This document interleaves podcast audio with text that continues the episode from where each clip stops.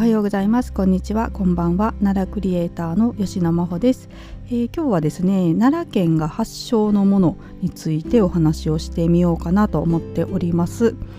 はいまあ、奈良県自体がですね、まあ、日本の発祥地というか、えー、日本人の心のふるさとみたいなね、えー、日本の原点みたいなところがあると個人的には思っているんですけれども、まあ、そのね奈良が発祥になったものをいくつかねご紹介していこうと思っております。まあねもうすでに知ってるよっていうものもあるかもしれないんですけれどもね。はい、で、えーとえー、ご紹介するにあたってですねネットでいろいろと調べてたんですけど、えー、国とリサーチというねあの都道府県ランキング比較系ブログっていうのがあったんですよでこちらにね結構一覧でまとめてくださってたので、えー、それを参考にしつつ、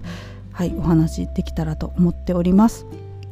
はい、でこちらのページですね、えーと、発祥のものとして食べ物企業人物文化など、えー、それぞれね項目別でまとめてくださってます。でまずねあの食べ物から、えー、お話ししていきますね。はい。まず1つ目がおまんじゅうですね。まんじゅうです。で、えー、説明を、えー、書いてくださってるのを読もうと思うんですけど、えー、中国から奈良に移り住んだ臨場院によって日本に持ち込まれ肉食を禁じた日本の仏教に合わせて中の餡を肉から大豆に変えることが考案された、え諸説ありということなんですけど、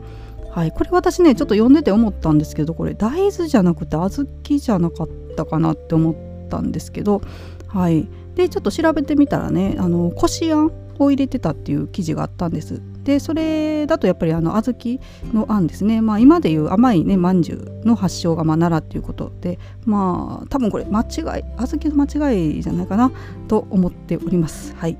まあね、あのー、臨場院さんが、えーまあ、伝えるまではですね,、えーとね中にお肉が入ったねまんじゅうというか肉まんみたいな感じだったのかな、はい、それが、えー、中をねえー、あんに変えたとあんこに変えたものを生み出されたということです。はい、でこれまあ有名ですけどあの観光神社って奈良市にあるんですけどそちらではですねあのまんじゅう祭っていうねお祭りがね4月さっき調べたんですけど4月19日だったかな。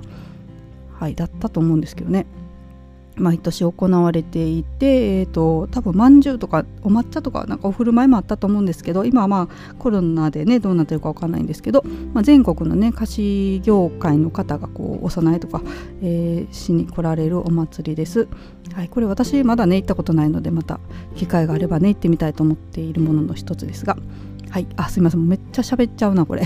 はい、かなりあるのでちょっともうちょっと早めに行きますね、はい、続いて清酒日本酒ですねはい、奈良市にある正暦寺では宋によって作られる宋房酒として1441年頃に製造されたのが最初とされるということですね。はいまあ、あの兵庫県伊丹市で、えー、誕生したという説も存在するということなんですけれどもね、はいまあ、清酒っていうあの透明のね濁りのないお酒ですね。はい、で私も正暦寺行った時にねあの清酒発祥の地っていう日が確か経ってたと思うんですけれどもね、はい、清酒です。えー、続いてそうめんです。はい、奈良時代に中国唐から伝わった作兵衛と呼ばれる歌詞をもとに奈良県桜井市の三輪地域で室町時代に誕生したとされると、はい、こちらも諸説あるということですけれどもね、はい。まあ、そうめんね奈良発祥として有名なものですけれども、まあ、三輪そうめんがね有名ですね。はい、でそれに関して、えーと、あと乳麺ですね、はい、あの温かいだしで食べるそうめん料理なんですけれどもこの乳麺もねあの温かい汁で食べるっていうのも、えーとまあ、奈良県の郷土料理として三輪地域で誕生したということです。はい、で続いてわらび餅です、えー、発祥年代不明だということなんですけれども9世紀の醍醐天皇の好物であって、えーと、わらび粉の名産地である奈良で誕生したとされているということです。はい、私なんかねこれわらび餅奈良が発祥っていうのを知らなくて、えーとこのページ読んでね初めて知ったんですけれどもはいということです。続いてくず餅ですね。はい。くず餅ね有名ですけれども、えー、原料となる吉野くずの収穫が盛んだった奈良県の吉野地方で江戸時代に誕生したと、えー、されるということです。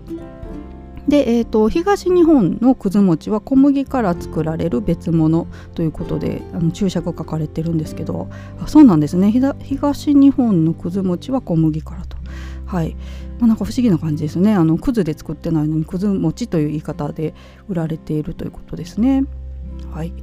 はい続いて竜田揚げですねえー、竜田揚げの名称は奈良県を流れる竜田川に由来し上がった衣が赤と白に色づく様子が竜田川に浮かぶ紅葉の葉に、えー、似ていたことから名付けられた、えーと、もみじの葉っていう読みの方が正しいかな。はい、ということです。まあ、あの竜田揚げといえば言えばですねあの斑鳩の方行くとですね結構いろんなお店でカフェとかね飲食店で竜田揚げね出されているお店が多いですけれども、まあ、こちらに由来しているということでねなんか竜田揚げで町おこしというかされてますね。はいえーと、これもね私ちょっと多分ね現地でそのね斑鳩の方へ行って食べたことまだないと思うので今年はねこれもやりたいことの一つに加えたいなと思っております。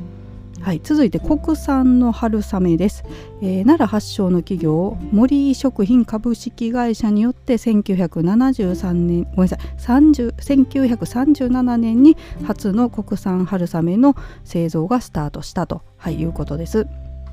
まあ、春雨もね私だいぶえー、とちょっと前にねテレビでちょっとでもも何年も前ですけど テレビで見るまで知らなかったんですけどねなんかあの桜井の業者さんのところへ取材していくのを、えー、とテレビの番組でやってましてあそうなんだって思った記憶があります。えっ、ー、とエビエビス春雨とかそんな名前だったんじゃないかな。はい、ごめんなさい調べてないんで違ったらすみません。はい、というわけであの春雨もね奈良県で数多く作られてて多分今もね国産国内シェア結構高かったんじゃないかなと思いますけど、はい、春雨も発祥ということです。えー、続いて奈良漬けですね。はい、これはもう名前の通りですが。えー、西暦700年代に奈良で作られていた粕漬けが元になったとされ1600年頃に奈良漬けの名称が誕生したと考えられているということです。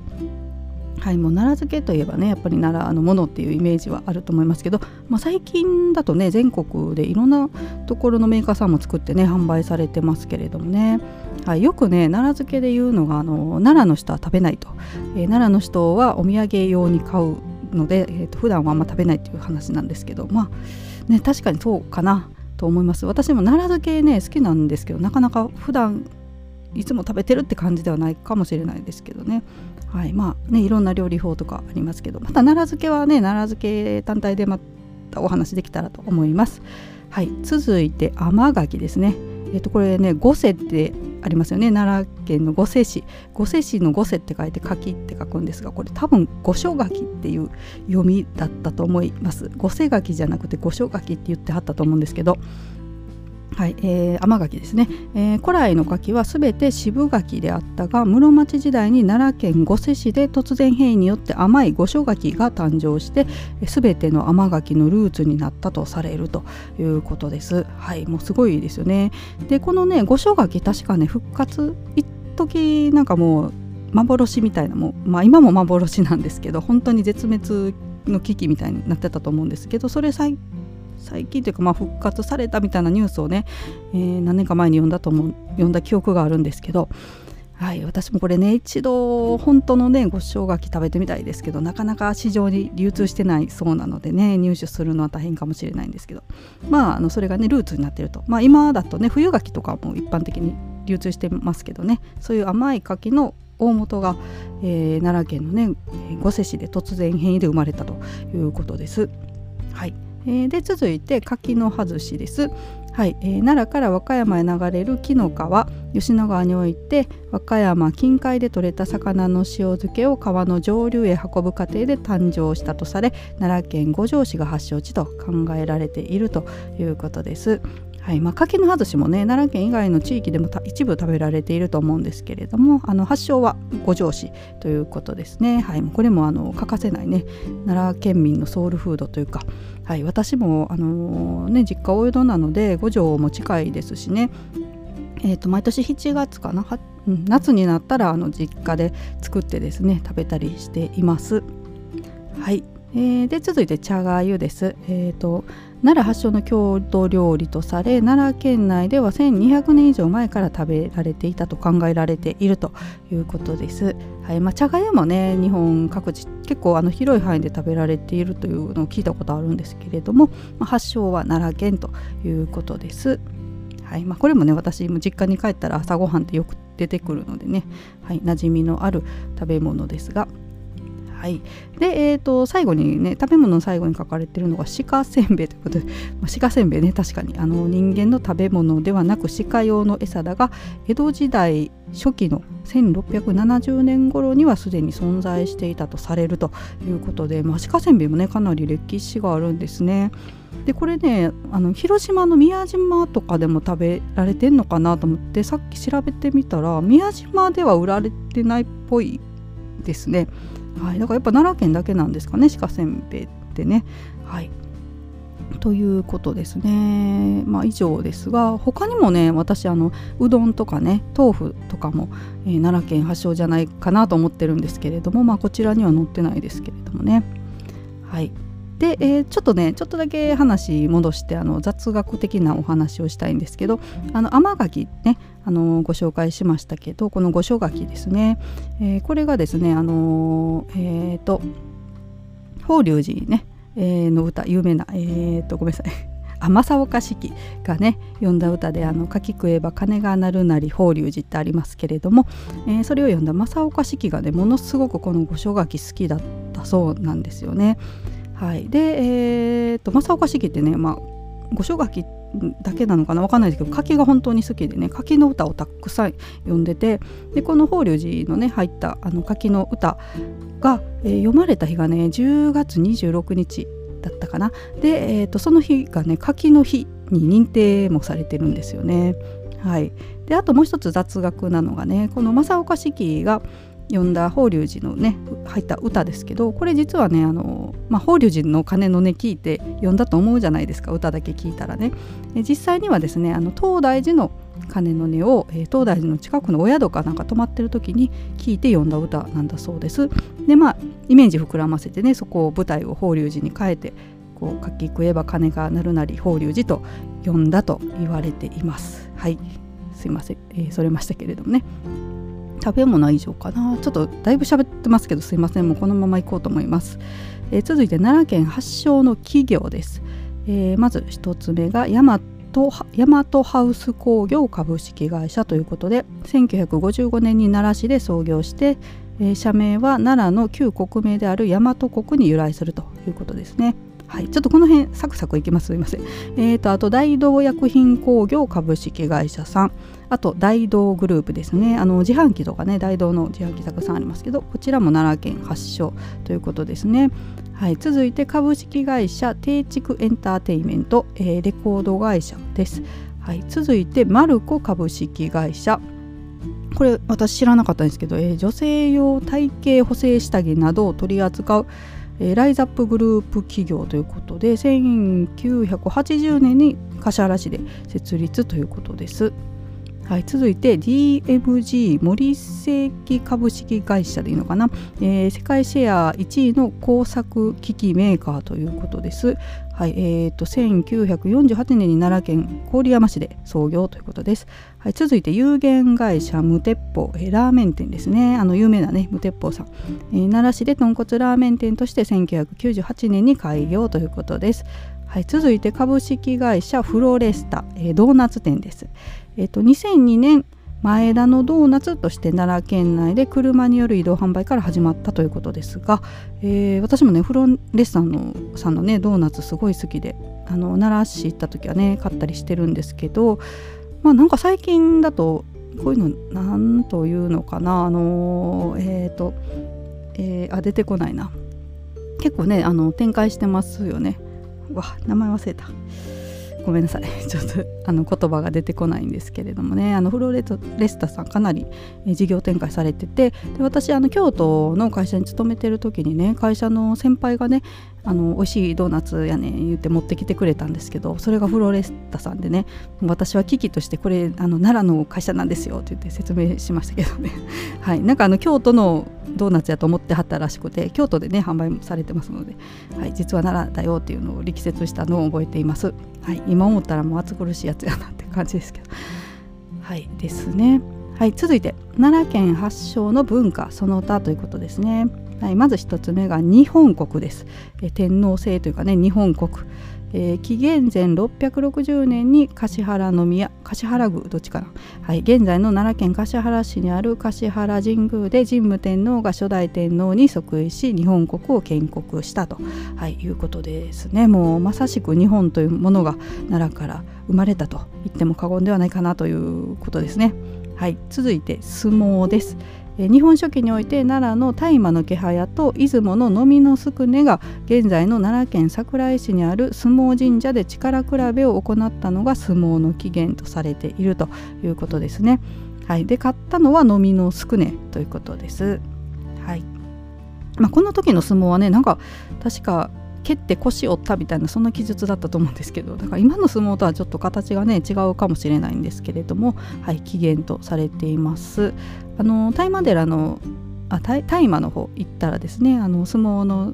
えー、なんなんかあれ資料館というかねありますよね。はい。ですねはい、続いて、えー、自動改札機です。これね私読むまで知らなかったんですけど、まあ、現在の主流となっている磁気を用いた切符の自動改札機、まあ、現在はもうねタッチの方が多いかもしれない主流じゃないかもしれないですけど、まあ、磁気を用いた切符の自動改札機は奈良市にある近畿日本鉄道の学園前駅で1969年に全国初の試験導入が行われたということです。はい、学園前駅なんですね。なんかこういうの奈良検定のねソムリエ級とか出そうな感じですね。ちょっと難しいあの知らないと本当に答えられない問題ですけど。はいですね。はい続いて寺院です、えー、奈良県高市郡飛鳥村にある飛鳥寺。6世紀末頃に創建が日本で最初の本格的な仏教寺院とされるということですね。まあ、こちらはね歴史の教科書とかにも出てきますけれども、はいえー、お寺の最初は奈良県ということですね。はい、続いて世界文化遺産、ま、これ発祥っていうのをねあのあれかもしれないです。まあ最初に登録されたという意味で発祥ということですかね。はい、えー、1993年兵庫県の姫路城とともに奈良県生駒郡斑鳩町にある法隆寺が日本で最初の、えー、世界文化遺産に登録されたということです。まあ、奈良県ね他にも2つあの登録されているものがあるので、いやね県内で3つあるってなかなかないんじゃないですかね。あのねやっぱり文化財の宝庫文化遺産の宝庫ということですね。はい。で続いて皇居ですね、まあ、天皇の住まいですかね、はい。えー、390年から430年まで続いた王神天皇の時代奈良県橿原市橿原市に設置されたこれ何て読むのかな？軽島豊明宮でいいのかな？が、えー、日本史における最初の皇居とされるということです。はい、で続いて大和王権大和朝廷ということですけど、えー、3世紀半ばから始まる古墳時代において現在の奈良県にあたる大和地方が中心となって組織されたと。まああの先ほどのね日本国に通じるものあると思いますけれどもね。はい発祥です、えー、続いて明治維新ですね。はいえー、奈良県五条市は天中組の結成地として明治維新の発祥地を名乗っているということですね。はいえーと、山口県の下関市も、えー、下関戦争というのがあるらしくてそれをまあ明治維新の始まりとして発祥地を名乗ってるっていうことなんですけれどもね,、はいまああのねどちらがっていうのがあるかもしれないんですけど、はい、私もこの天中組知ったのはね10年ぐらい前かなだったんですけどはいあの何で知ったのかな？覚えてないですけどねあのそれで天中組の史跡を巡るツアーっていうバスツアーがねあのありましてですねそれ参加させていただいたことがあります。はいまあ、ここに出てきたのはあの五条市ですけどねあの、まあ、五条市も行きましたしあとは、えー、主にね東吉野村を中心に回ってきました。はいまあ、天中組にね在籍していたえー、方々のお墓とかもねありましてですね天中組終焉の地として知られている東吉野村ですが、はいえー、ということですね、まあ、明治維新の先駆けになったということです。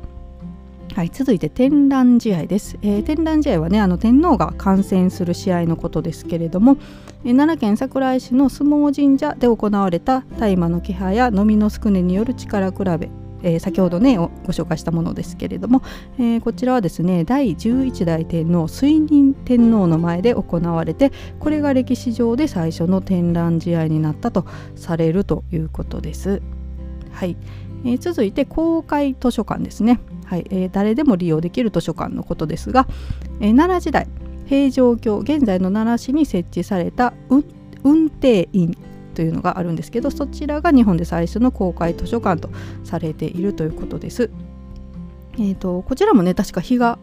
経ってる当時にね日が経ってると思うんですけど私もあのまだ見に行ったことないですけど写真でね運運転なんちゃらっていうのを石碑立ってるのは、えー、見たことがありますがね。はいということです。えー、続いて割り箸ですね。えー、南北朝時代1337年から1392年に後醍醐天皇が奈良吉野に巡行した際杉の木を削って作られた橋を献上したのが始まりで、えー、現在の奈良県吉野郡下市町が発祥地とされているということです。はい、私のね実家もうどん屋なんですけれどもそちらでもあの下市町のねあの割り箸使わせていただいてます。はい、で下市町をねあの発祥地っていうことでまあなんかねえー、行ってみたらねあの道のところに割り箸がこう無人販売で売られてるんですよあんまり見たことなくないですか？割り箸無人販売でそこであのお金ね自分で入れて持って帰るっていうスタイルのね、はい、そういうのもあったりして、はいえー、割り箸が発祥地という、えーえー、下市町が割り箸の発祥地ということです。はい、続いてプレイハブ住宅ですね、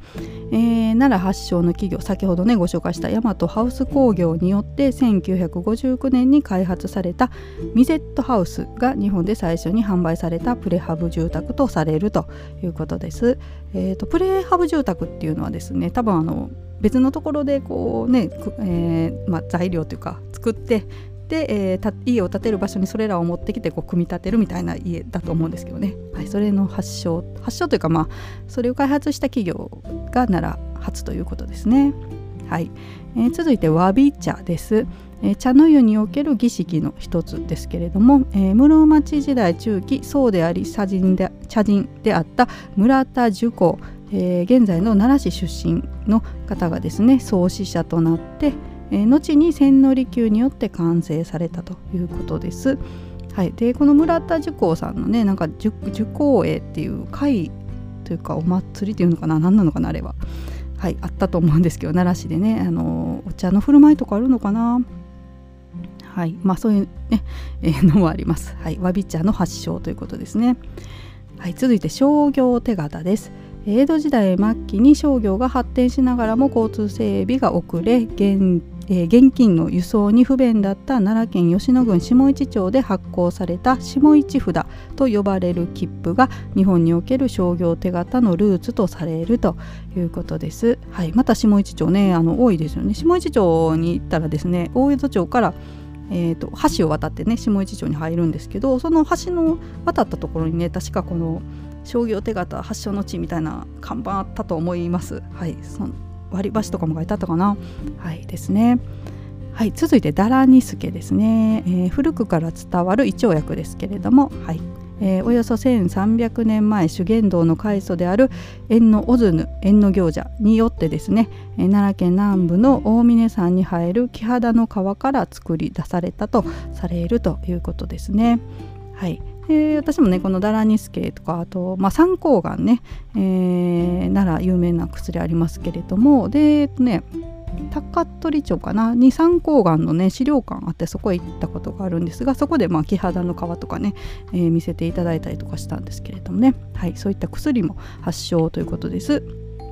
はい、続いて竹取物語です。かぐや姫ですね、平安時代初期に誕生した日本最古の物語とされ奈良県広陵町。まあ、他ですね、え、静岡県とか京都府などの自治体にも発祥説が存在するということですけれどもね、はいまあ、私はあの奈良推しなのでね広陵町説を推したいと、はい、信じたいと思っておりますけれども、まあ、広陵町行くとですねあの大きいねかぐや姫のオブジェというか竹の中からねえー、里中真知子さんのデザインですかね。あれはね、はい、そのかぐや姫のオブジェがありますけれどもね。はい、えー、ということで竹取物語ということです。はい。で続いては天理教ですね。えー、教祖中山美紀によって1838年に奈良県天理市で設立されたということですね。はい。まあ、天理教のね何がすごいっても建物ももちろんすごいし、あのー、天理教があるから天理市になったっていうのもすごいですよね。なんか普通ね土地があってそこに物ができるんですけどまずもう天理教があってそれがもう天理市という名前にまでなったということで。はい、えー、天理教も奈良が発祥というかまあそうですよね。はい、えー、で続いてあこれで最後かな、えー、奈良県出身の人物ということでまとめられてるんですけど、えー、まず明石家さんまさん堂本剛さん。あと福井健一さんでいいのかな、えー、アジアで最初のノーベル化学賞受賞者ということです。とあと辻本健三さん、えー、こちらはですねゲーム会社カプコンの創始者ということで奈良県橿原市の出身ということなんですが、えー、これ去年ですね、えーと橿原市とあと、えー、カプコンのねあの代表作である「ストリートファイター」がコラボするっていうニュースが去年あったんですけれども、まあ、これはですねこのね辻本健三さんカプコンの創始者の方が橿原市出身ということでねそういう企画が、えー、できたということですね、まあ、これ今どうなってるのかな？またちょっと追ってみたいなと思いますけど。はい。で、えーと、あとはですね、えー、かぐや姫ですね。先ほど竹取物語ということでかぐや姫で聖徳太子と書かれていますね。はい。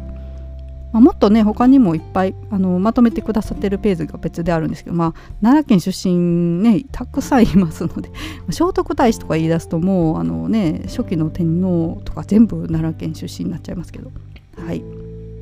はい、という感じでしたね。えーまあ、他にもねいろいろとまだ発祥のものってあると思うんですけれども今日はねあのページ参考でお話しさせていただきましたのでこれぐらいにしとこうかな。はいもうかなり喋りすぎましたのでね。